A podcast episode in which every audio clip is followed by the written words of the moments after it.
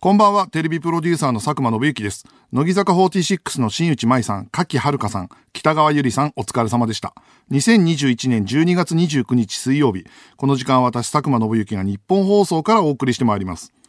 2021年も残り2日を切っておりまして、で、今日、ついさっき、1時まで放送してたのかな？年末のお仕事の一つ、ゴッドタンのマジ歌選手権が放送されたんですよ。あのー仕事納めはね、明日日までかな。もしかすると編集によって31まであるかもしれないけど、えー、明日、その、あちこちオードリースペシャルってのやって、で、特番を作ってるのはギリギリまで作ってんじゃん。で、来年分の1本目は作っとかなきゃいけないのよ。じゃないと、スタッフが正月休み取れないから。まあ、あの、ラジオもそうかもしれないけど。だから、えー明日は、あの、ゴッドタンの来年分とか、あちこちオードリーの来年分とかのミックスとかをして、それで一応仕事納めになる予定。でそこでなんか、ちょっとこれ直さないとダメだな、みたいなのがあると31までこぼれてくんだけど。一番ひどい時は31の特番やってた時は本当31ギリまでとかあったけど、まあでも、あのー今年は明日で閉まるんじゃないかなっていうふうに思うね。マジ歌でさ、マジ歌でちょ、ほんのちょっとね、なんかね、中途半端な長さの話なんだけど、マジ歌、終わった時しか話せないんだけど、マジ歌って、まあみんな数ヶ月前からリハーサルやるわけ。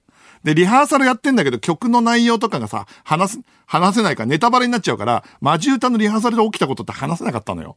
それで一個だけ、ずー、一月前ぐらいかな。かくちゃんと、東京空のかくちゃんと俺と大倉さんで、あと AD さんとかで曲作りをやるわけよ。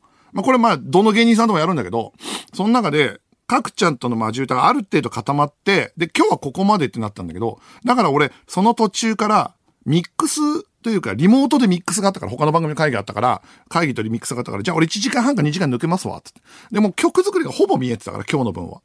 まあだから、まあもう終わって、俺は終わったら誰もいないだろうなと思って2時間ぐらい会議とかやって、も会議室に戻っていったの、テレ東のリハーサルね。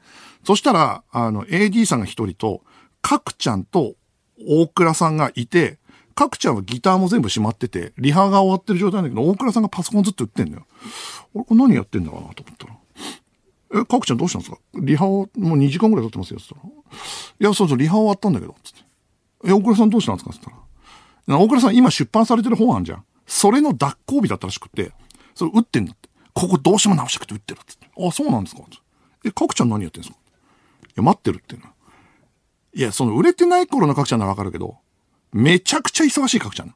今も本当に、分刻みで忙しいかくちゃんが2時間持ってんすか？なん、な、何やってんすか？あ、もしかしてあれですか？大倉さんが脱行したら、あの、お酒でも飲みに行くんですか？って言ったら、いや、行かないです。俺今禁酒してるし。あと明日早いし。明日早いんだよ、かくちゃん。いや、その、もう11時ぐらいだけど。え、帰んないんですか？あの大倉が待っててくれって言うからつって。大倉さんがなんで待っててくれなんですかって言ったら、いや、あの、一人で書き上げる瞬間本、な、長年かけた本。書き上げる瞬間一人が寂しいって。って言うから、いやいや、大倉さん、あの、売れっ子芸人だよって言ったの、かくちゃんがね。そしたら、違うよ、佐久間さんと。さっきのリハまでは売れっ子芸人だったけど、今は友達、角田に戻ったっつって。友達角田と友達大倉だから、友達がやってたら待つじゃんっていう話なんだ。え、さっきのリハーサルまでは、あ芸人角田、しかも最近売れた。角田と構成作家大倉だったから、ちゃんと丁寧にしたけど。今はもう友達角田と友達大倉だから、友達が一生懸命売ってんだったら待つ時あるじゃんって言ってて、あ、そうなの？え？佐久間さんは？って聞かれて、え、俺？いや、俺も帰りたいんだけどなって心思いながら、じゃあ俺も友達佐久間にならなきゃいけないってこと？って聞いたら、まあそうなるよねって言われて。で、リハが全部終わった後、友達角田と友達佐久間と友達大倉で、大倉が打つのずっと待ってたのよ。で、どのぐらいでかで終わんのって言ったら、あの、うん、あと20分か30分で終わる。まあまああるなと思ったんだけど、12時とか過ぎちゃうしやなと思って。じゃあ俺ちょっと仕事しますわ。ここの場所でって。ああ、いいよいいよ、全然。俺も友達だからって。友達だから、待てるからって言って、打ち始めたの。打ち始めたらさ、あっという間に時間過ぎるじゃん。で、2、30分経ったなって思ってパッてあ見たら、大倉さんは、そういや、この2、30分誰も会話してないなと思って見たら、大倉さんまだ打ってんの。で、かくちゃん、めちゃくちゃ退屈そうに携帯触ってんだよ。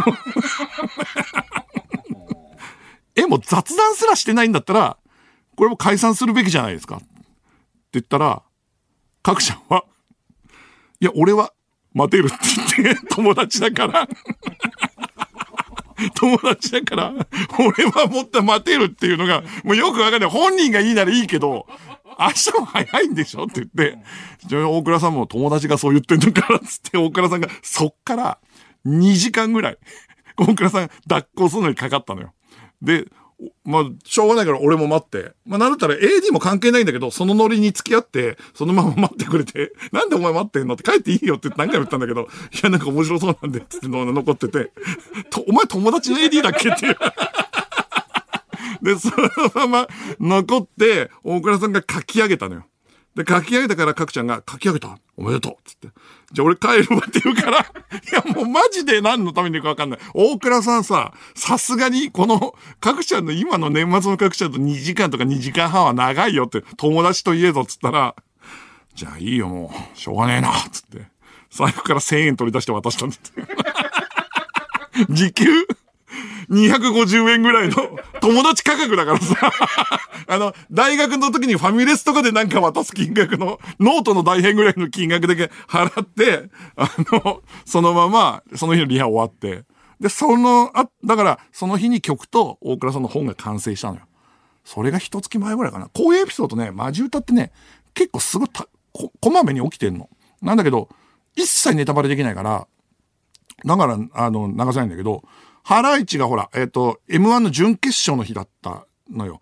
マジ歌の収録が。準決勝の、だから、マジ歌のリハやって、準決勝やって、えー、戻ってきて、飛び込みでで撮り終わってそのまま出てみたいなドキュメントとかは、今回のマジ歌に入ってないけど、年明けのゴッドタンに、その一連のドキュメントがと、あんのね。で、俺それ今日、昨日チェックしたんだけど、M1 アナザーストーリーみたいだった。M1 アナザーストーリーに送りたかったね。なんかその 保管するものとして。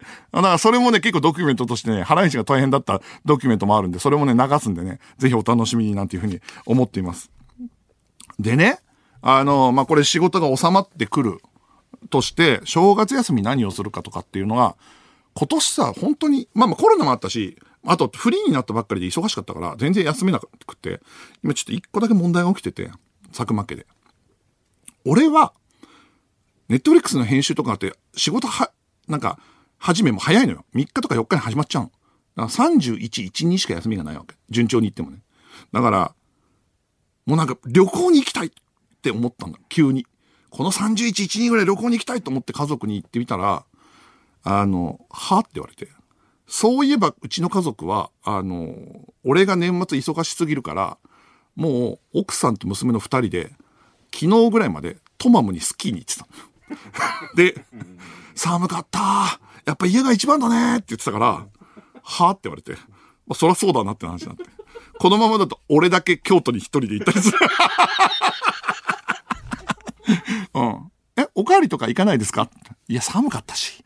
家でやっぱ、ジャニーズカウントダウンとか見るんでって言われて。ああ、いや、俺、おごるよって言ったの。うん。お、おごりますけど って言ったんだけど、何を提案してもダメだったな。うん。このままだと俺はもう、うん。俺は一人。俺は一人でどっか行くかもしれない。うん。もしか都内のホテルに泊まって、都内のちょっといいホテルに泊まって、非日常だけ味わうかもしれない。違うで、これ。あのさ、リモートで、で、しかも会社に行かないじゃん。だから俺、この一年って収録以外は本当に自宅兼事務所で作業してるわけ。だからもう本当仕事も編集もさ、マジ歌の編集とかネットフリックスの編集も家でしてるから。誰もいない家でね。俺が一番家にいんのよ。だからほんと、小道寺なのよ、俺。ずっとそうだから、31、1、2ぐらいは出たいんだけど、もうそれはもう本当許されないから。本当どうしたらいいんだろうな。一人で USJ とか行こうかな。いや、本当に非日常がこの2日か3日だけ、いや、休みが長かったら全然いいんだけど。あの今回今年はピンポイントないから、そうしたいなって思ってんだよね。だからあの、じゃあ実家に帰るとかあるじゃん。帰省らし福島の実家に帰る。母親が帰ってほしいかとかってあるんだけど、あの、もううちの娘が、あの、中3になってからは、一人で夏とかに帰っちゃうわけよ。帰ったりするわけよ。あの、まあ、おばあちゃん寂しいでしょ、つって、空いてる時とかに俺とか忙しいとかに帰っちゃうわけ。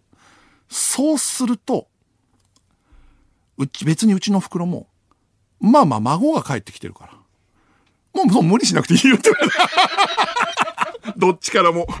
家族からも、どこにも行かないですって言われて。お袋からも、まあまあ、あの、だってこのサクマンドピースでちょっと帰ってきたしって言われて。あとはもう、孫が帰ってきてるから大丈夫です。みたいな。ああ、そうなんだ。つって。今、俺を求めてるものがど、求めてくれる人が誰もいないって。いや、そうなんですよね。これね、どうしようかな。年末年始。三四郎のラジオ聞こうかな。うん、年越し三四郎のラジオ聞こうかな。でもな、5時間10分でしょ？でもな、ちょっとそこに例えば聞いたり遊びに行ってもさ、どうせ打ち上げやんないだろ、お前。だからな2021年はさ、どんな年だったかというと、やっぱ、そもそもテレビ東京退社してフリーになってるからね。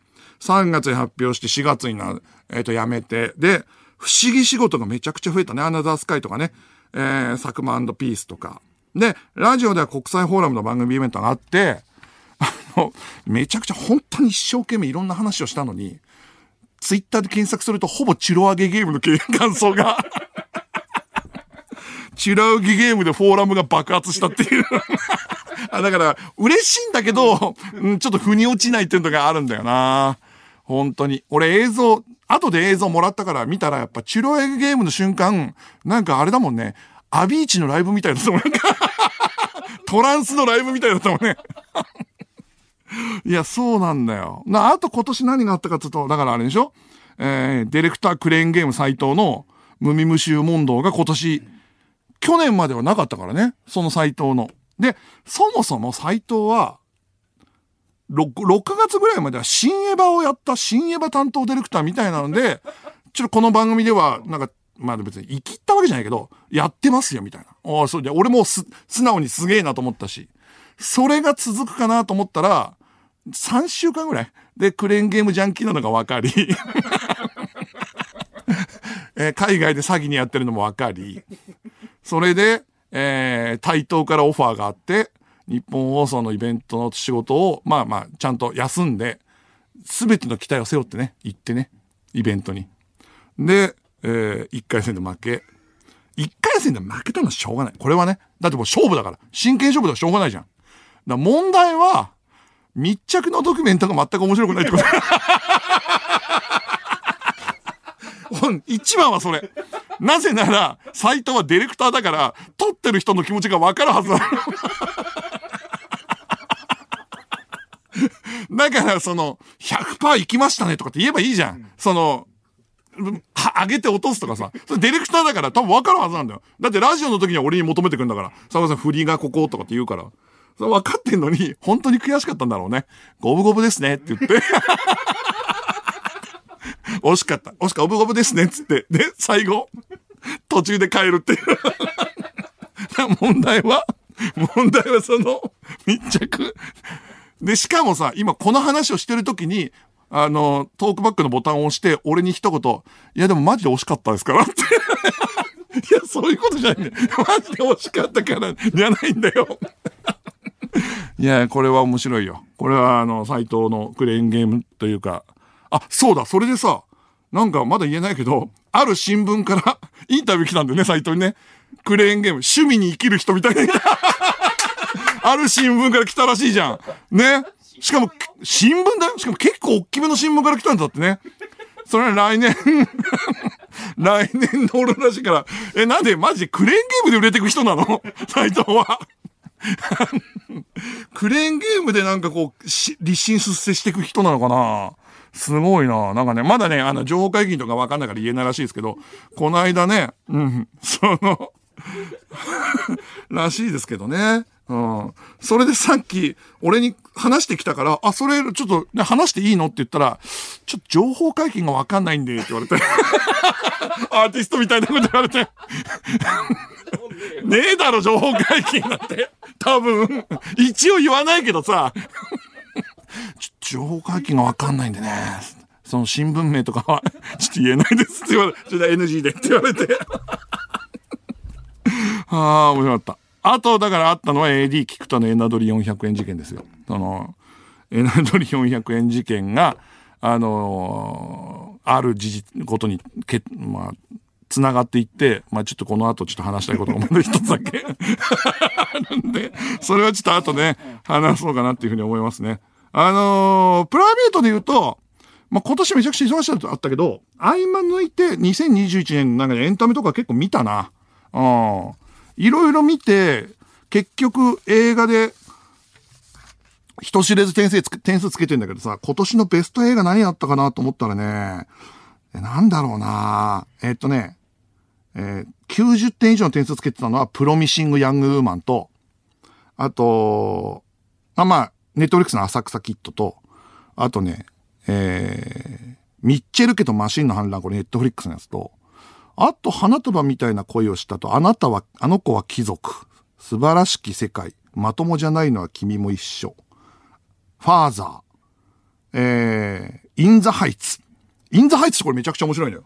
インザハイツって、えっ、と、あの、ハミルトンってミュージカルを作った、あの、天才がいるんだけど、その人は、その前に作ったミュージカルの映画化で、で、ラップのミュージカルで、その映画なんだけど、もう本当にね、めちゃくちゃ面白いですね。で、あとね、意外にここでも話したかもしれないけど、愛の歌声を聞かせてっていうアニメがね、そんなヒットしてないかもしれないんだけど、あの、ポンコツのロボットが、えー AI のロボットが、えーテストのために学生生活の中に入ってくるっていう話で、それもミュージカルなんだけど、その、唐突にミュージカルとか始まって、どういうアニメなんだよ、寒って一瞬思うんだけど、それが全部伏線になってて、最後泣けるっていうね。これ素晴らしいアニメですね。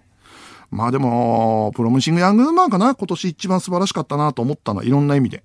楽しかったのはスーサイド・スクワットの、あのこスーサイド・スクワットって前作そんな面白くなかったんだけど、今作ってあれなのよ。あのえー、なんだったっけ？ガーディアン・オブ・ギャラクシーの監督なのよ。で、だからめちゃくちゃね、普通にポップでね、あの、残虐シーンとかも面白いし、あと、後半の展開がそっちの方にジャンル移動するんだっていうのが、うん。これはね、言わない方が面白いと思うんだけど、全然違うジャンルってめちゃくちゃ面白いので、おもうおすすめですね。ドラマもね、うん、今年はやっぱメア・オブ・イーストタウンっていうドラマが HBO Max なんだけど、UNEXT で見れます。で、それ UNEXT はね、一月無料で見られるんで、ね、もし興味あったら年末年始入ってみてください。UNEXT 年末年始入ってみてもいいんじゃないですかね。メア・オブ・イーストタウンっていうのと地獄が呼んでいるっていうのが、今年トップ2で面白かったかなと思いますね、ドラマとかね。だこれはまだ、あの、暫定なんで、年が明けたら、俺はこれを酒を飲みながら、家族に気持ち悪いなって言われながら並び替えてランキングをつけるっていう作業をこれからやるっていうことですね。はい。えー、なんでね、もし今の話も参考にしていただいて、年末年始興味あったら見てみてください。えー、今公開してるあれも面白かったよ。あの、キングスマンも面白かった。今日ちょっと仕事と MA と MA の間に2時間空いたからポンと見てきたんだけど、それも面白かったです。えー、それでは今週も始めていきましょう。佐久間信之のオールナイトニッポンゼロ。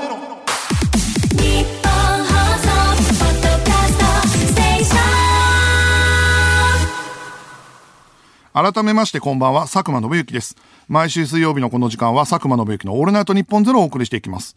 佐久間信之激動の2021年が終わりを迎えようとしています、これは。佐久間年表というのがもしあったらね、結構な太字赤字の年だったですよ、これは。テストに絶対出るところでした、これは。そうそう、そんな中ね、あのまだ一個、このラジオの中で、ちょっと懸案で残ってたものがあったのよ。その、スタッフへのお詫び問題っていうのが。それは11月17日の放送会で、あの、イベントの翌週の、もうイベント大成功させた、大成功させて翌週の放送で俺が寝坊したわけよ。2時半ぐらいに来たんだっけ？に、ね？それに来て、えー、違うんだよ、つって。8時には寝たんだよって言ったっていう事件ね。違うんだよ。8時には寝たんだよ。しかもちょっとビールを飲んでっていう事件。まあ、その前日が徹夜だったんだけど、まあまあ。でもまあ、それがあって、その翌週に詫びの品を用意しなかったんですよ。よく考えたら遅刻って一回、服部さんの時にした時に、俺が翌週エシレのフィナンシェかなんかを差し入れしたんだよね。社会人だから、ちゃんとしてるから。で、それを、まあまあ、めちゃくちゃ忙しかったから、それどころじゃなかったから、差し入れしなかったら、あの、ミキさんの寺本くんが、あの、フリーになってからは、その方を言うのをちゃんとした方がいいんじゃないかって言ったっていう、あの、寺本の欄ね。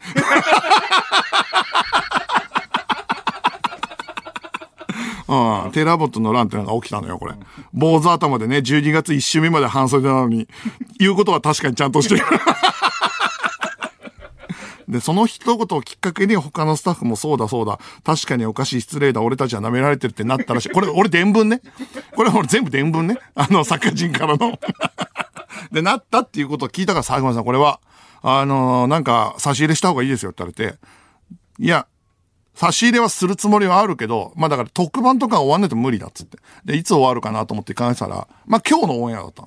今日のオンエアだったから、まあどうせだったら、これはもう本当差し入れをただ送ってもね、そんな、別にね、もう時間過ぎちゃったから、あの、驚かした方がいいかなと思って、あの、もう清水の舞台は飛び降りる気持ちですよ。あの、ジョジョ園弁当の1番目か2番目にいいやつ。で、サラダ付きのやつ。だから結局、えー、人数分頼んだら5万したって。俺も引いちゃったけどさ。10人いたからね。10人。それを今日の19時に届くようにね、斎藤のデスクに送りつけてやったんだよ。もうそのこれはもう本当驚くだろうなと思って送りつけてやったの。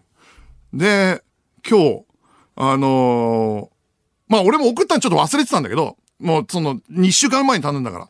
で、えっ、と、ブースで打ち合わせ終わって入ってきたら、あのー菊田が、あ、お疲れ様、ごちそうさまでしたって言って、みんななんか、渋々ゆっくり立ったぐらいで、特に軽く頭下げたぐらいで、特に盛り上がりがなくて。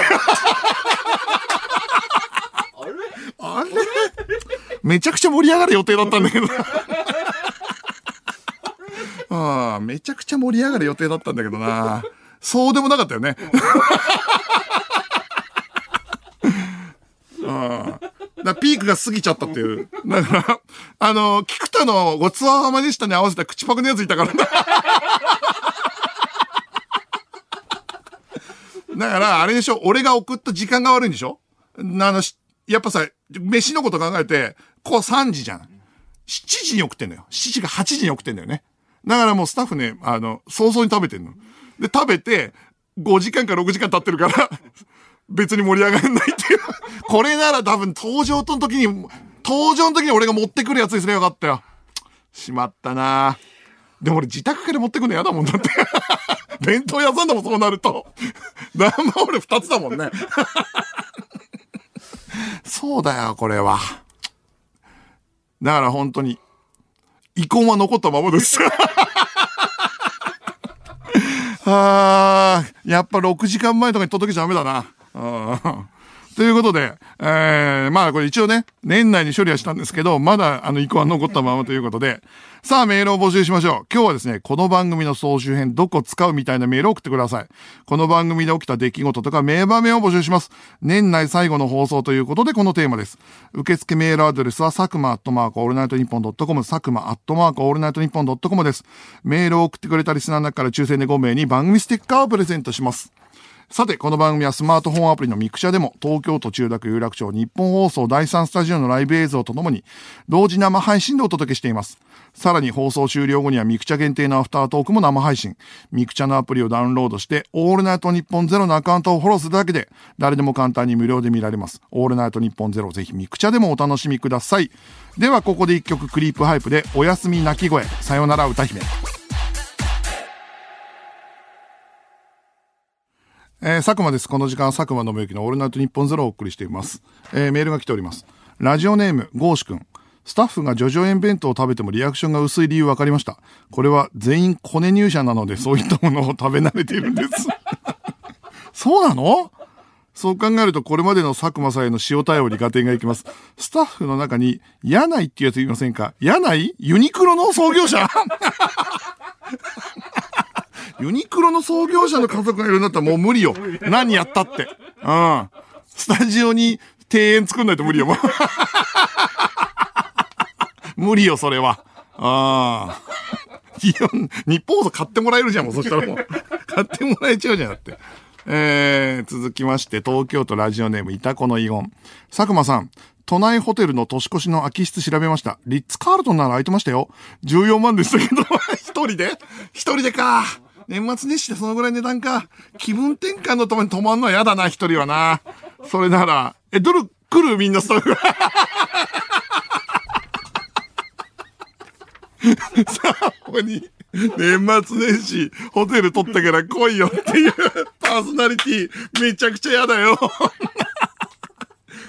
どうする？俺がさ、その三四郎の俺な、あの、年越しが終わった後ぐらいにさ、待っててさ、あの、ペニンシュラ取ってあるからみんなで打ち上げやろうよって 言ったら、打ち上げをやってほしすぎて、向かいのペニンシュラを取るっていう、さすがに逃げれないでしょもうペニンシュラ取ってたら、向かいだから。あー、面白いな。えー、番組からのお知らせがございます。この番組来週は特番のためお休みです。年明け一発目の放送は再来週1月12日です。去年はですね、年明け一週目休めなかったんですよ。なぜなら、えー、翌週の11日か、月曜日にもう、イベントが行われるようで国際フォーラムでね。でもそれすぐ延期になって配信イベントになったっていう、よく考えたら本当激動だな。スタートがそれだもんな。えー、そしてもう一つ、えーお知らせがあります。来年1月16日日曜日の夜7時から、私佐久間信之がお送りする1時間の特別番組が日本放送でオンエアされることになりました。一緒に番組を盛り上げるのはカップスター。カップスターとその日限りの特別な放送を行いますので皆さんお楽しみにということですね。そんなカップスターでは乃木坂46と東京03が出演するウェブウェブムービー、喋る奴らは腹が減るの第11話が、おとといから公開中で、この11話になんと私、佐久間信之が出演してます。動画の中で私が乃木坂46にラジオのトーク術を教えるという。いやこれさ、ほんとね、ずっと言えなかったの。これ二月前ぐらい撮ったのよ。なんだけど、その、結構本当にマジびっくりして、まあ見た人はわかると思うんだけど、えー、オファー、あれ、大倉さんが企画脚本演出なんだよね。で、まあ、えー、2ヶ月前だから、そのさらに一月前ぐらいのオファーがあって、で、えっ、と、過去の映像を見たら、コントというか、お芝居やってるから、俺そんなできないですよ、つったら、まあ、あの、代理店の方も大倉さんも、あ、そんなに負担ないから大丈夫です。佐久間さんにさすがに演技とかお願いしないからって言われて。あ、そうか、よかったよかった。あ、じゃあもう喜んで、そんな03だし、あの、乃木坂の皆さんもね、ラジオ上でやってるしっていうので、OK したら、近くなってから送られてきた台本見たら、まあ、だ、誰かは全部抜けてんだけど、あの、俺のセリフがほぼなくて、あの、ガチでその場でフリートークするのを佐久間が公表するっていう段取り台本があって、それ受け取ってこう震えてさ、えこれは俺があのフリートークをその場でダメ出しするんですか？乃木、乃木坂の？って言って、2個怖くて、1個は当日まで誰がなんかも教えてもらえないし、本当に話す内容も当日だっていうのよ。それが1個怖い。できるかなって怖さ。もう1個は、乃木坂にダメ出してめちゃくちゃ怖くない？なんか、その、ね、あんなトップスターたちに対する、あの、2個怖くて、俺その収録ずっと、どこでも話せないから、ずっと怖いなと思いながら、あの、で、朝行って、朝行ったら、スタッフ超バタバタしてるそれはまあ、あの、乃木坂さんのスケジュールもあるんだけど、今まではドラマで決め撮りしてたから。今回バラエティで撮るから、そういうことやってなかったから今まで。初の試みながら結構ほんとバタバタしてて。だからほんと俺楽屋に行ったけど、誰も相手してくれなくて。で、誰も相手くれなかった大倉さんがめちゃくちゃバタバタしながら入ってきて、佐野さん、あの、まあなんて言うんだろうな。あの、若手の作家の宿題とか見て言うじゃない。いろいろと。あのぐらいの感じで大丈夫なんで、お任せしますって言われて、打ち合わせそれだけで、本番に、スタジオ入って、そこで初めて乃木坂の人にお会いして、で、そこで初めてっていうか、台本も、台本で知ったんだ。台本で誰が来るかはそこで知ったのよ。当日まで俺誰が来るかも知らなかったんだよ。ラジオのディレクターじゃないんだから。俺はラジオのディレクターじゃないからさ。で、当日、あのー、柿さんとか、遠藤桜さんとか、梅沢さんとか、斎藤飛鳥さんとかだったの知って、うわ、これはめちゃくちゃ、まあ、なんつうの？エース級の人たちに俺ダメ出すんだと思いながら、震えながらやったっていうのがあったんだけど、まあまあ実際に、あの、それぞれにパターン頑張ってあの子たちも変えてきてくれたから、言いようがあっていろいろよかったんだけど、まあ、それがどうやら、あの、好評だったのかわかんないけど、そこから、あの、この特番が生まれたらしくって、だから、えー生放送のラジオをやって、ここでカップスターとコラボするってことになるらしいんですけど、俺もね、未だにこれだけまた消せないのが、俺ただのゲストなの、11話の。でも俺がラジオやるっていうのが、しかも、乃木坂さんに、めちゃくちゃそのトークのダメ出ししてる、後のカップスターのラジオだから、どういうことやんなきゃいけないのかっていうのがわかんないですけど、まあまあ楽しみにしていただければ年明けにね。あとは詳しくはカップスターの公式サイトとか山陽食品の YouTube チャンネルなので、えー、わかるかななんていうふうに思いますのでご覧ください。今配信中ですからね。えー、あと、あの、こないだ、えー、2週前ぐらいに、ん年末特番作ってる時に、あのーたまにさ、ここでさ、話す親友の安倍っていうのがいるって言ってたじゃん。で、その親友の安倍ってっていうのと、全然もう1年ぐらいご飯も食べられてなかったのね。で、イベント来てくれたから、チケット買って来てくれたから、で、お疲れ会をしたいみたいなこと言われてたんだけど、なかなか時間が合わなかったんだけど、急にポンと空いて、あのロケで、その安倍くんの家の近くの方でロケやったから、そのまま急にご飯食べることになったの。その SF マニアのね。で、あの、マトリックスのさ、あの、解説とかを全部俺に送りつけてきてリスナーでバトったということでおなじみの安倍がね、新の安倍と二人で飯食ったの。そして、まあ、イベントの感想とかもらいながら、お酒飲んで、久しぶりにお酒飲んでたら、その安倍が、ちょっと佐久間これ見てよって言われて。スマホ出して、で、映像を流し始めて。で、その映像が、その、ジョン・ウィック、映画のジョン・ウィックが、ビルから落ちる映像だったね。映画のワンシーン。で、おおこのシーンわかるわかるって思ったら、その後、なんかその絵、絵、絵が、また別のとこにシュッてなってあの、繋がって、で、今度映画プロジェクト A の、ジャッキー・チェンがビルから落ちて店の布を突き破るさ、結構有名なシーンなんだよ。あの、映画史的にも。で、それを見たら、あ、確かにジョン・ウィックの、なんかそのビルから落ちるシーンに似てんのよ。で、それを見て、おおちょっと似てるじゃん、みたいな。そしたらまた今度別の映画に、あの動画が切り替わって、モノクロ映画で同じようなアクションしてる。そのプロジェクト A みたいになってるやつのモノクロ版の古い映画が流れてて、お、これも似てるね、アクションね。これ誰なの？って言ったら、バスター・キートンって言って。バスター・キートンってね、昔の映画スター。で、お、これすごいね。三つそのアクションが繋がってんのをみ、過去に戻ってさ、影響を与えてるものを見せられた後、今度まだジョン・ウィック・パラベラムの冒頭のシーンに編集で繋がってるわけ。そしたら今度ジョン・ウィック・パラベラムの冒頭のシーンに、ジョン・ウィックね、キアヌ・リーブスが立ってる街の後ろに大きい街頭ビジョンがあって、ビルの。で、そこに、そのさっき見たバスター・キートンが映ってるわけよ。で、そこに映画のストーリーとは関係なく意図的にそこにズームアップしていくわけ。っていう映像。つまり、えージョン・ウィックはそこに影響を受けてますよっていうのを冒頭にもう宣言してるわけよ。だアクション映画にリスペクトを込めてるんだよねっていう映像を見せられたわけ。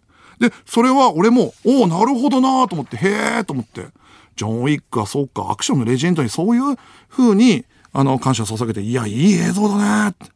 え、これ何 ?YouTube? って言ったら、ああ、いやいや、違う違う違う。え、どこでの映像なの？って YouTube とかだったら俺もなんか友達に紹介したりしたいから、これ見せたいから、これいい映像だからって言ったら、あ、いやいや、あの、俺が編集したって言う。ん？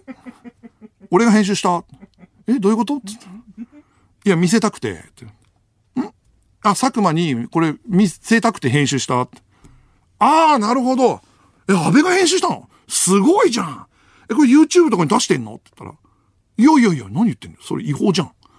YouTube だって映画とか編集して、そして違法動画じゃん。勝手に編集してんだからって。あ、そっかそっか、出す、出せないよな。そっか。え？と思って。え、てことは？と思ったら。え、てことは？と思ったら。だから、佐久間に見せたくて俺は編集したの？って言われて。え、映画の全部、その映像を取り込んで、で、オマージュシーンを繋いで、え、さっきのズームアップって、あ、それ俺がしたの？ズームアップ、え？と思って、怖っと思って、自分一人で編集して、俺と今日会う日のために映像を全部繋いで映画史を説明したかったんだって。で、パッて見たら、満足そうにワイン開けてんのよ。ガブガブ。で、ワインボトル一本ぐらい開けてんの。怖ーと思った。そしたら、ちょっとこれ見てって言われて。スピルバーグの映画テクニックっていう。え、怖っと思った。あ、これ海外の動画。海外の動画にあるやつだから。で、スピルバーグのワンカットがどのぐらいすごいか、プライベートライアンとかね、どのぐらい手間かけてるのかっていうのをずっと説明してくれる動画なんて。で、ここに、そのなんか、こういうテクニックがあってとかって、スピルバーグって本当すごいからさ、そういう動画があんのよ、海外に。あ、そうなんだ。そんな動画あんだと思って。で、それがさ、あの、全部翻訳終わったからさ、あの、佐久間が今言ってもわかるからさ、って言われて。え、どういうことって言ったの？いや、だって、その海外のサイトだとわかんない佐久間。英語わかんないから。俺があの、辞書とか引いて、全部翻訳したから。で、字幕入ってるから。これ今から見たらわかるから。すごいから。見てほしいんだけど、って言われて。翻訳入って。え、これなんかあげてんの？っていや、あげないよ。だってこれ勝手にあげちゃダメじゃんって。佐久間に見てほしいから、翻訳したんだよって言われて。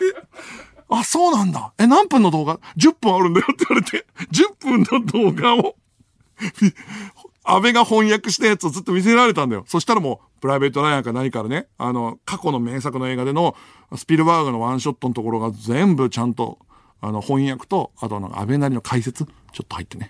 うん。ここを見てくれ、つって。だわかんない。もしかしたら止まったりしてんだけど、それも安倍のオリジナルなのかもしれないんだけど、それを見ながら、あの、俺が10分の動画見せられてんの。10分って長いじゃん。飲み会で見るには。で、それ見てて、パッて見たら、10分の動画を見る俺を魚に飲んでんね。もう、ワインが、2本目がそこそこいってんだよ。最高な魚なわけ。おー、すげえな。だ俺もそうなると、まあ、確かにすごい動画なんだけど、魚としてのリアクション取んなきゃいけない。もう。でも俺も飯食いたいし飲みたいなと思ってんのに、魚のリアクションを取りながら、もう見てて、こう、はっと思ったら、あの、って言って、最後のやつはどうしようか、まだ未完成のとこもあるんだけど、見る？って言われて、見る？って言われても、もう 見るしかないから、見る見るって言ったら、あの、今度、エイリアン3の映像を見せらエイリアン3ってさ、エイリアンの1と2は、まあ名作って言われてるけど、3ってそんなに成功したって言われてないじゃん。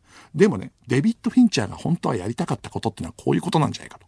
それが分かったから、つって、デビッド・フィンチャーのエイリアン3からそのまま、えー、主人公のリプリーがそのジャンヌ・ダルクみたいになっていく。で、ジャンヌ・ダルクのモノクロの映画があって、そのシーンがこうしてすごい、まあ確かに近い、あの画角とかでどんどんどんだから、エイリアン3ジャンヌ・ダルク、エイリアン3ジャンヌ・ダルクみたいに対比するシーンを全部見せて、こういうその戦う女性というか、このオマージュをし、フィンチャーやりたかったのよ。でもね、まだキャリアが足りなかったかもしれない。これがね、だからつって、こうやって編集したらわかるでしょ、つって。これはまあ聞かないけど、つって。そう、俺が佐久間に見てほしくなって、編集したから。これはもう本当に楽しく、大変だったなって言われて。で、俺もそう、そうするともう魚のリアクション取り始めるから。なるほどねっていう、魚の、で、しかも酔っ払ってっからさ、リアクションでかくないともうわかんなくなってっから、結構もうほんと、あの、テレビでひな壇に座った時みたいなリアクション取りながらやってんだから、俺、男二人しかいないのに、うわ、すごいじゃんとかって一回スマホ置いたりして。で、そして、パッて顔上げたら、ワインのボトル2本、赤のボトルを2本飲み終えて、もうベロンベロンなのよ。で、ベロンベロンで、もうほぼ寝てる状態になった安倍を見ながら、すいません、お会計お願いしますって言って、もう編集してくれたから、本当は俺のお疲れ会だったんだけど、全部俺が払って。で、そのまま、ふらふらで動けないから、監督をね、監督をタクシーに乗せて、で、近くで、まで送って、で、監督が家帰ったわけよ。で、いやー、すごい一日だったな。俺なんかただ V 見ながらリアクション取ってるだけだったからな。お疲れ会って言いながらと思って、その翌々日ぐらいかな。監督から電話来たの急に。安倍監督からね。で、はあ、安倍監督だと思って、怖っと思ったんだけど、また新しい動画だったら嫌だなと思って、パッて電話取ったら、佐久間さ、と思って。俺実はね、この一年ね、四十肩で右手が全然上がんなかったのよ、と思って。その佐久間にさ、動画見てもらったじゃん。翌朝から手が上がるようになったんだけどって言われて、これは、魚なのかどうなのかもわかんなくて、すげえじゃんっつったんだけど、俺そっから怖くて連絡してないんだよ。安倍がもう怖すぎて。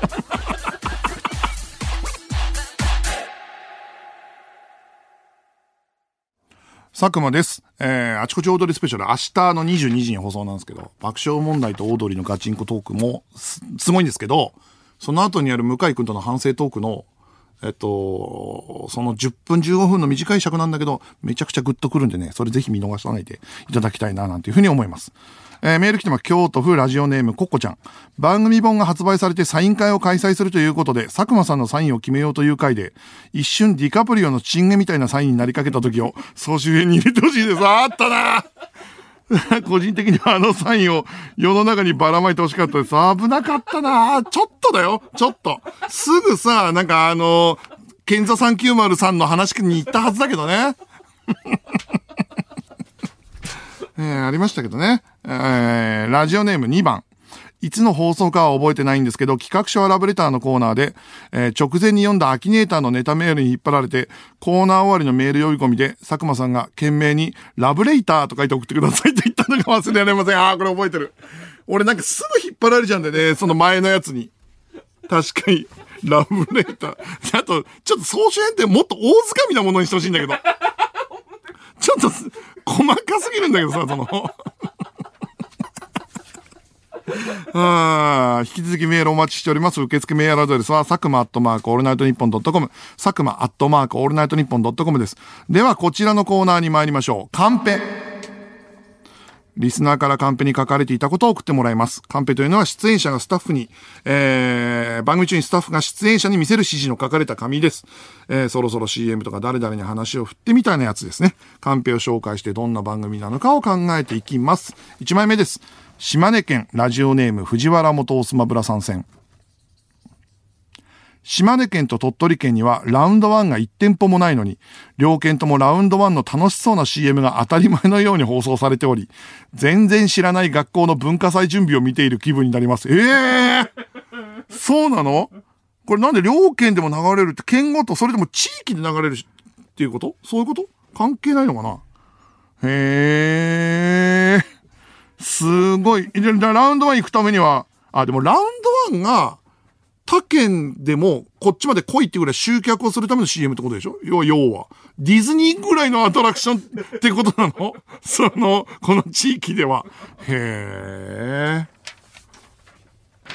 えー続きまして、ラジオネーム好きな教科は電卓。フランス国旗の青の色が2018年に大統領令でブライトブルーからネイビーブルーに変わっていたらしいのですが、3年間気づかれず、今年の秋に出版された書籍で明らかになったそうです。ええそんな違うのかね？ブライトブルーとネイビーブルーって。でもフランスの国旗でしょ？誰も気づかなかったってこと？へえ。えで、なんで今年の秋にし教えたんだろう？もう、もうって思ったの？気づいてよっていう。へえ。埼玉県タコチューズデーを叫ぶ王様。漫画に対する動詞に、読んだではなく、見たと使う人を、未だに僕は信用していません。わかるけどね。ちょっとわかるけど。うん、うん、わかるわかる。あの、俺も映画をなんか体体験したっていうやつ。い や、でもいうやついるはちょっと嫌だもんね。確かにね。まあわかんないではないけどね。まあいいじゃんっていう、それぐらい許してやれって思うけど。はいはい。えー、埼玉県ラジオネーム、いきまなライオン。この番組でグランツーリスモのゲームの発売延期がたびたび延期、話題になりますが、アニメ稲妻イレブンのゲームは2017年10月にゲームアレスの天秤を2018年夏に発売すると発表しましたが、今までに6回ほど発売延期を発表し、ゲームタイトルが変わった挙句、今現在の発売予定日は2023年です。えー、2017年が2023年ってこと？そんなことあんの ?5 年 ?5 年 ?6 年 ?6 年遅れてんだ。へえ。しかも、稲妻イレブンってさ、ヒットコンテンツでしょ？だってね。なんでなんだろう？どういうことなんだろうな？ほーん。致命的ななんかがあったのかな？ほな、そのまま流したら暴動が起きるぐらいのどういうことなんだろう？ラジオネームポカレモン。スーパーのイオンには毎月5がつく日はワクワクデー、10日はありがとうデー、ありがとうデーか。なるほどね。11日は黄色いレシートが出てくるイオンデー。15日は GG 感謝デー。20日、30日はお客様、お客様感謝デーがあります。店員は大体パニックってます。そうかね。GG 感謝デーって何なの ?15 日の。へえ。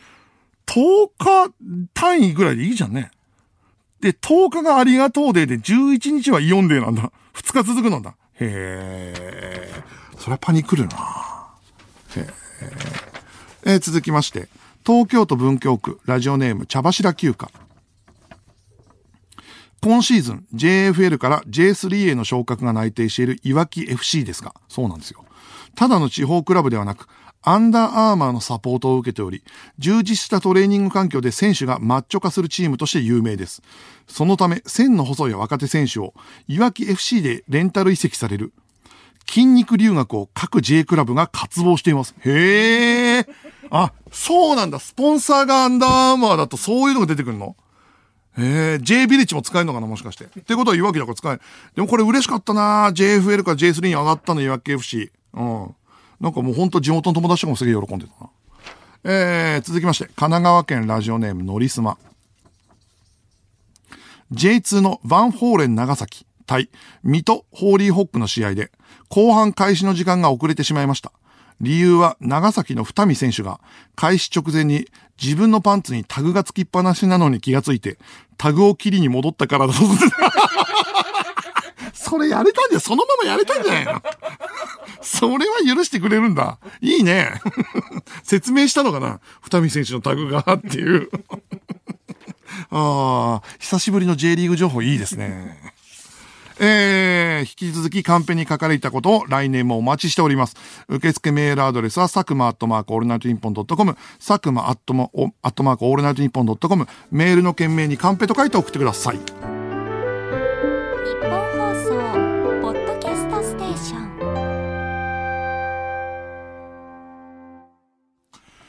テレビプロデューサーの佐久間です。この時間は佐久間信之のオールナイトニッポンゼロをお送りしています。えーメール来ております。えーラジオネームプジョーのタクシー。曲紹介で水星フューチャリングカリアセイラで豆腐ビーツと言い間違えたところは、総主演に使ってください。ちょっとさ、俺のちょいミスちょいミスを報告するコーナーになってるから。えーなりますよ、これは。あーあったな、覚えてるわ。これファインプレーちょうだい俺のファインプレー、マジで。俺でも、なんかな、年末に俺がやったちょっとしたミスを全部覚えて、俺家に持ち帰んなきゃいけないの、これ。えー、続きまして、ラジオネームスイッチ。僕は佐久間さんが、茨城県を芸能界と読み間違ったとか印象に残ってます。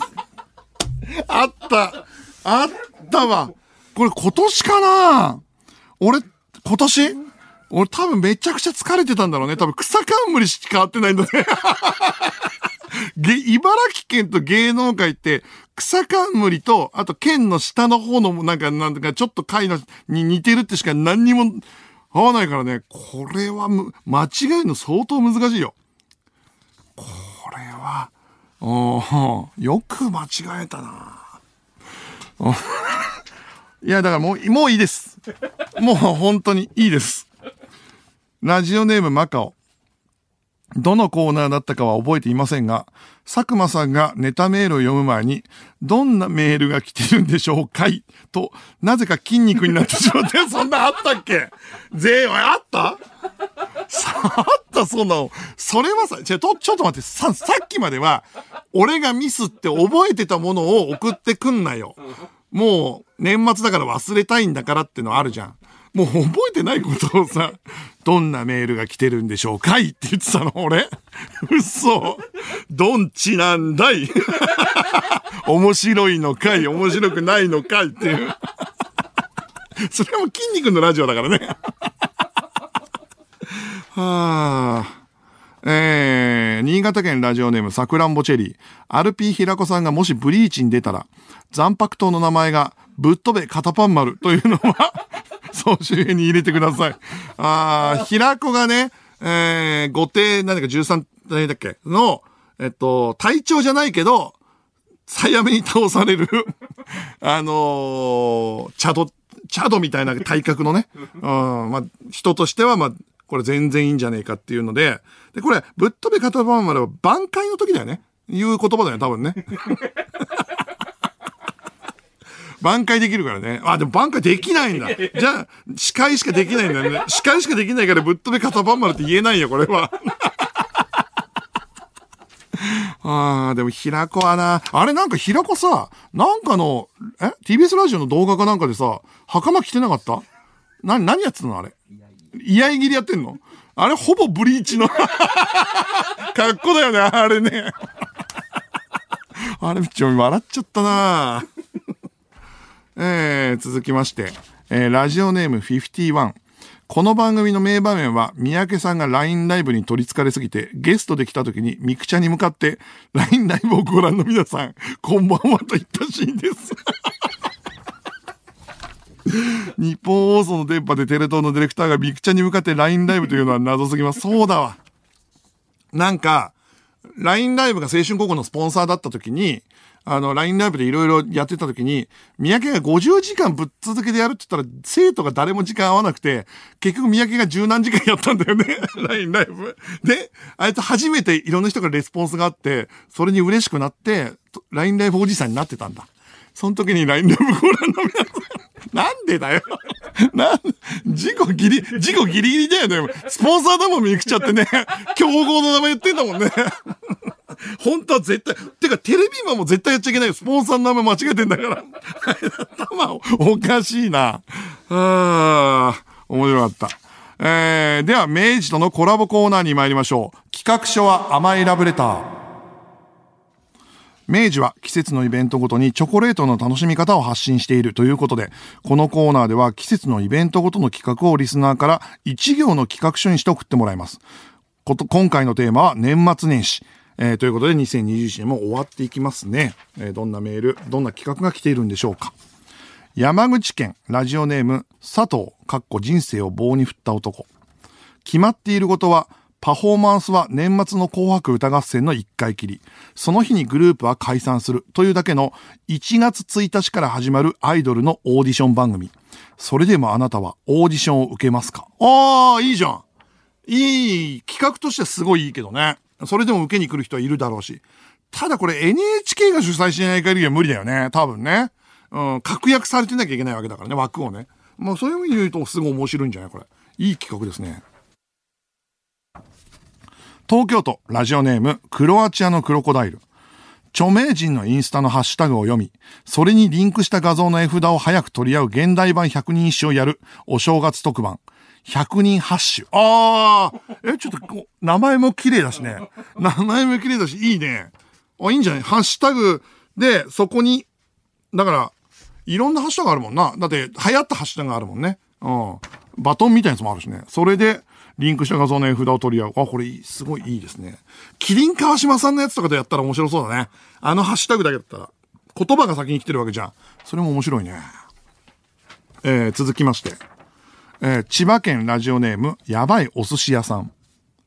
サンシャイン池崎と大宅のタクがやりたいことをやるというのがコンセプトである。二人のトークとロケを織り交ぜたお正月冠特番。三択。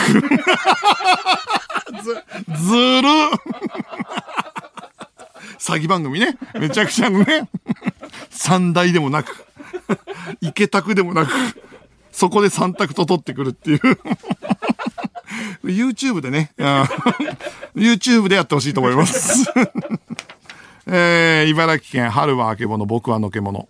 家族で初詣に行った時、神社で同級生の集団に遭遇して、だから俺は嫌だって言ったんだ、とぼやく。次元大介。ああ、超面白い。超面白いな。次元大介でヒゲ生えてんのに、あの、家族と初詣に行くっていう。うるせえな、母ちゃん。だから俺は嫌だって言ったんだって、嫌な予感がしたんだって、ぼやきながら、同級生のとこに挨拶に行って、うどんもって。でも、家族の前では次元だけど、多分外に行くと多分違うんだろうな。うん、次元みたいな。おい、なんかお帽子取れよって言われて。お帽子かぶってんじゃねえよって言われるんだろうな。あー、面白いですね。東京都ラジオネームチンシャエール。カメラのアングルを確認しながら、初日の出を待っている、初日の出を持っているかのような写真を撮ろうと奮闘する、クラブハウスのアイコン。あー、ちょっと待って、クラブハウスのアイコンはさすがにもう見てねえな。初日の出を持っている？持っている？俺このためだけに消してないからね。あー、持ってるように見える。あー、見える。いつの間にか変わってた。どういうことだよ、これ。いつの間にか変わってんだな。もうこのためだけに削除してないからね。えー、続きまして、えー、ラジオネーム天草大王。格付けチェックに出演するも、自分から透明になり、番組冒頭から映す価値なし状態になっているケビン・ベーコン。いやいやいや、いやいやいや、もう令和だよ、これ。インビジブルの方の透明人間でしょ、これ。ケビン・ベーコン出てんのは。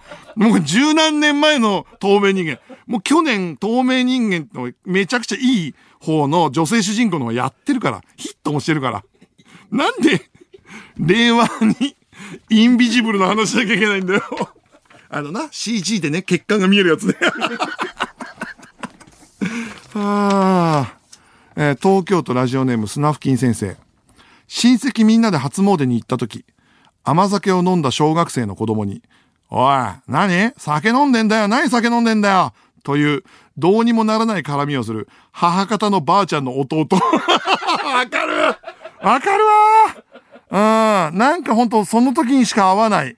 初詣もしくは、あのー、親戚周りをした時の時にしか会わないおじちゃんね。で、昼からビール飲んでんだよ。お前はベロベロじゃねえかっていうやついるわ。えー、今回は以上。今週のベスト企画メールはこれかな。えー、春はあけぼの、僕はのけものの、えー、初詣に行った時、だから俺は嫌だって言ったんだとぼやく次元大介というので。これいいですね。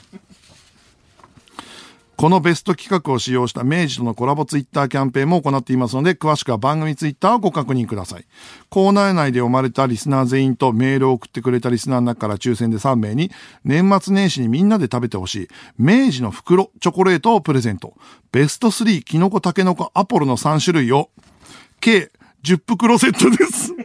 いやー、年末年始には素晴らしいですね。バラエティチョコ助かりますね。しかもね、キノコ、タケノコって、アポロってエースクラスも入ってますからね。さあ、次回はテーマが変わります。テーマは、いちご祭りです。いちご祭りとは？いちごならまだわかるよ。いちご祭りっていうのはもうそれが企画なんじゃない？来週は特番なので、このコーナーをやるのは再来週ということで、明治のチョコレートのプレゼントはアポロ。いちご祭りをテーマに企画書を送ってきてください。皆さん、いちごじゃないですよ。いちご祭りですよ。だからもう本当祭りの企画を考えることになっちゃってんだけども、受付メールアドレスは、サクマアットマークオールナイトニッポンドットコム、サクマアットマークオールナイトニッポンドットコムです。メールの件名にラブレターと書いて送ってください。では、ここで一曲、斎藤和義で、お疲れ様の国。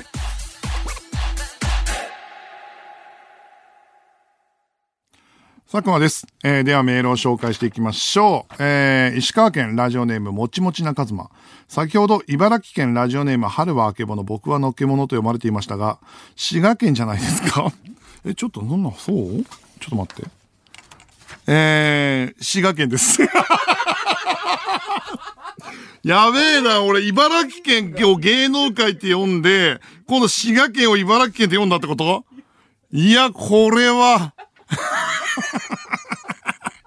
え、俺この形が苦手ってこと？その、なんだろう、でも別に草冠もないからね、これね。うん、だから多分、直前に茨城県の話してたから、茨城に引っ張ら俺、え、俺直前になんか言ってたこと、10回クイズに絶対引っかかるやつじゃん、もう。直前に言ってたことをそのまま、あのー、言っちゃうんだな怖っ。俺なんか、いつか大きい詐欺みたいな口約束しそうだな 自分が恐ろしいよ。ああ。でもよく、よく刻む。常連だからか。常連で、彼は滋賀県だっていうのがみんな分かってたからか。へえ、そっか。ラジオネームしましま。佐久間さんは茨城県と芸能界を間違えたくだりの後、フラワーの花と中華の花の漢字の違いについて聞かれて、草冠の方の花ね、と発言し、どっちも草冠じゃねえかとなってました。よく覚えてんな。おい、失敗の、さらに失敗をもう、これすげえなこれは言った記憶がある、ちゃんと。これは覚えてる、ちゃんと。うん。ああ、ていうか、いい、もう許してくれよ。あったなえ？ちょ、俺、これ、何、みんなに球団されて一年間終わる。えー、ラジオネーム草結び。佐久間く、佐久間さんが荒川区のことを荒川県と言ったのも名簿に追加してください。え、覚えてない。あったっけ？荒川県だって言った？ほんと言った？もうみんな架空の間違いを送ってきてない？もうこれもう俺がわかんないと思って架空の間違いを送ってくるのやめてよ。あの、本当に言ったのね、荒川県ってね。だとしたらもう相当やばいっすよ。えー、もうやめて？もうやめて？ほんと。えー、続いてのメール。ラジオネーム、枝豆オニオン。去年の最後の放送で新品の延長コードにアンパンマンのイラストを描いて、リスナープレゼントしてますが、今年は何かありますか？あったなえ、なんだろう、新品の延長コード、あ家のやつがなかったからか。うーん。いや、でもね、何にもないんだよ。本当に。本当に何もない。リポビタン Dはあるけど。リポビタン D送られても困るでしょ？うん、あとないなハンドソープあるよ、ハンドソープ。ハンドミスト。いるこれ。あの、スプレーするやつ。なんか、いいやつよ、これ。もらったやつだから。え、なんか、え、AE ソープ、ソープ。消毒だね。簡単に言うと、消毒スプレー。消毒スプレーいる？これ。どう？どうもダメ。斎藤から ダメです。じゃあ、ダメってなんだよ。別に俺送りたくねえだろ。送りたいって一言も言ってねえのに、何にも持ってなかったのに、ダメですって言われて。だとしたら今はないなうん。ない。うん。今手元に何も持ってきたんやもんな。うん。MacBook Air になっちゃうからさ。ダメだわ。えー、続きまして、ラジオネーム藤原元オスマブラ参戦。先ほどの島根鳥取にラウンドワンないのに CM 流れてる問題ですが、広島に旅行に行った時、どうしても時間を潰す必要ができ、どうしようかなと思っていた時に頭の中にふと、あ、ラウワ行くかと選択肢が浮かんできて全ての理由を察しました。あいつらは鬼です。なるほどね。ちょっと広島行った時にラウワン行こうって思わせるっていう刷り込み？へえ。いや、だとしたら、こう、費用対効果すごくないと思うけど、まあいいのか。えー、なるほど。えー、引き続きメールお待ちしております。受付メールアドレスは、佐久間アットマークオールナイトニッポンドットコム、佐久間アットマークオールナイトニッポンドットコムです。ここで一曲、真心ブラザーズで、 everybody シャ、 everybody singin' love song。佐久間信之のオールナイトニッポンゼロ、そろそろお別れの時間です。ミクシャでは番組終了後にアフタートークもあります。そちらもぜひご覧ください。えー、メールが来ております。えー、ラジオネーム藤原元スマブラ参戦。そういえば、その延長コードも、六個口を六コロと読み間違えてましたね。あったあったわ六個口ね。おいおい、読んだ読んだ。俺、意味わかんなかったもんね。読みながら。六コロって。おい、ちょっと待って、もうこれルール違反だぞ。これはもう、あの、去年だからな。去年のことを言ってきたらもうダメよ、これ。いや、これはもうダメだ。去年のこと言われたら。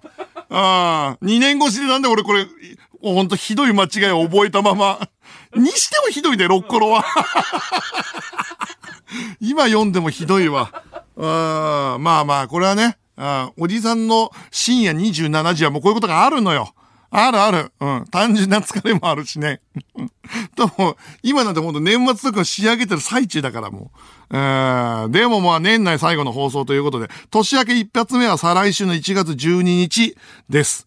えー、で、この後4時半からは上柳正彦朝ぼらけです。ぜひお聞きください。あの、個人的に言うと今年はなんか本当に自分の人生に変化があったなっていうのはもちろんあるんだけど、なんかね、ラジオの力をすげえ感じた年だなと思いましたね。なんか、だってそもそもさ、配信イベントに切り替えてさ、緊急事態宣言で、配信イベントに切り替えて、まず日本放送にも結構大赤字がある中、えー、ラジオリスナーの皆さんがあんなに聞いてくれると思わなくて、それでなんかラジオってやっぱすごいなと思ったのと、あの配信イベントがあったから、多分俺、会社辞める踏ん切りが結構やっぱついたと思うんだよね。あの、悩んでて会社と交渉してる時に、あ、なんかこんなに自分のこと聞いてくれる人いるんだなとか、そういうふうに思える実感があったから、結局、あ、ラジオのせいとか、ラジオの自分の人生をそこの選択肢に預け自分で決めたことだけど、でも、なんか勇気をもらったのはラジオのおかげというか、なんか、リスナーのおかげで、なんか自分の人生自分のやりたい方向で腹くくってみてもいいかなって思う力をもらえたのはね、本当ラジオのおかげだと思います。で、そこから緊急事態宣言がすごいあって、でもラジオが毎週ちゃんとあるっていうのは自分にとって本当にすごく大事で、あの、エンタメの力にもなれたと思うし、自分も力たくさんもらえたなと思うし。そして何よりね、あのコロナが少し収まってきたところでできた国際フォーラムフルハウスのイベントで、なんか、この会社辞めて、あの、突っ走ってきたこの半年一年が、なんか、ほんとここで一回、あの、一段落ついた気がして、なんかほんと嬉しかったですね。えー、来年もよろしくお願いいたします。えー、ラジオもが、テレビも頑張ります。野郎ども、港に別れを告げろようそろ、テレビプロデューサーの佐久間信之でした。良いお年をお迎えください。